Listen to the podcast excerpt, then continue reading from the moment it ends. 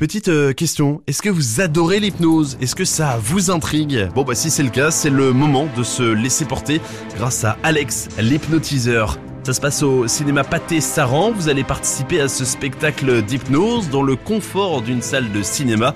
Vous allez vivre une expérience incroyable dont vous vous souviendrez longtemps. Alex, l'hypnotiseur dans Hypnose au cinéma.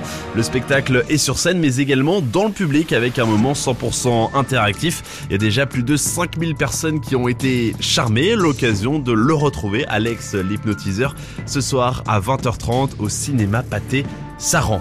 Dimanche, c'est également la suite et la fin des qualifications. On parle de sport pour le Comet Orléans Open. C'est le nouveau nom de l'Open d'Orléans de tennis.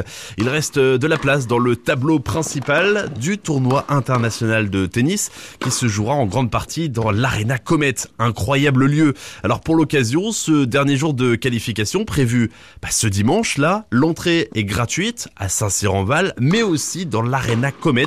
Vous allez retrouver euh, toutes les informations sur le site opendorléans.com.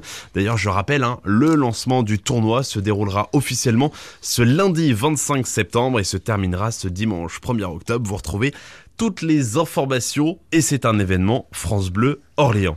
Enfin, ce soir, le temps fort du Festival de Loire qui bat son plein se déroulera à 22h. C'est la parade nocturne. Les invités de cette 11e édition ont été suivis depuis leur port d'attache. Un étrange visiteur fait son apparition au milieu des embarcations venues parader à la nuit tombée.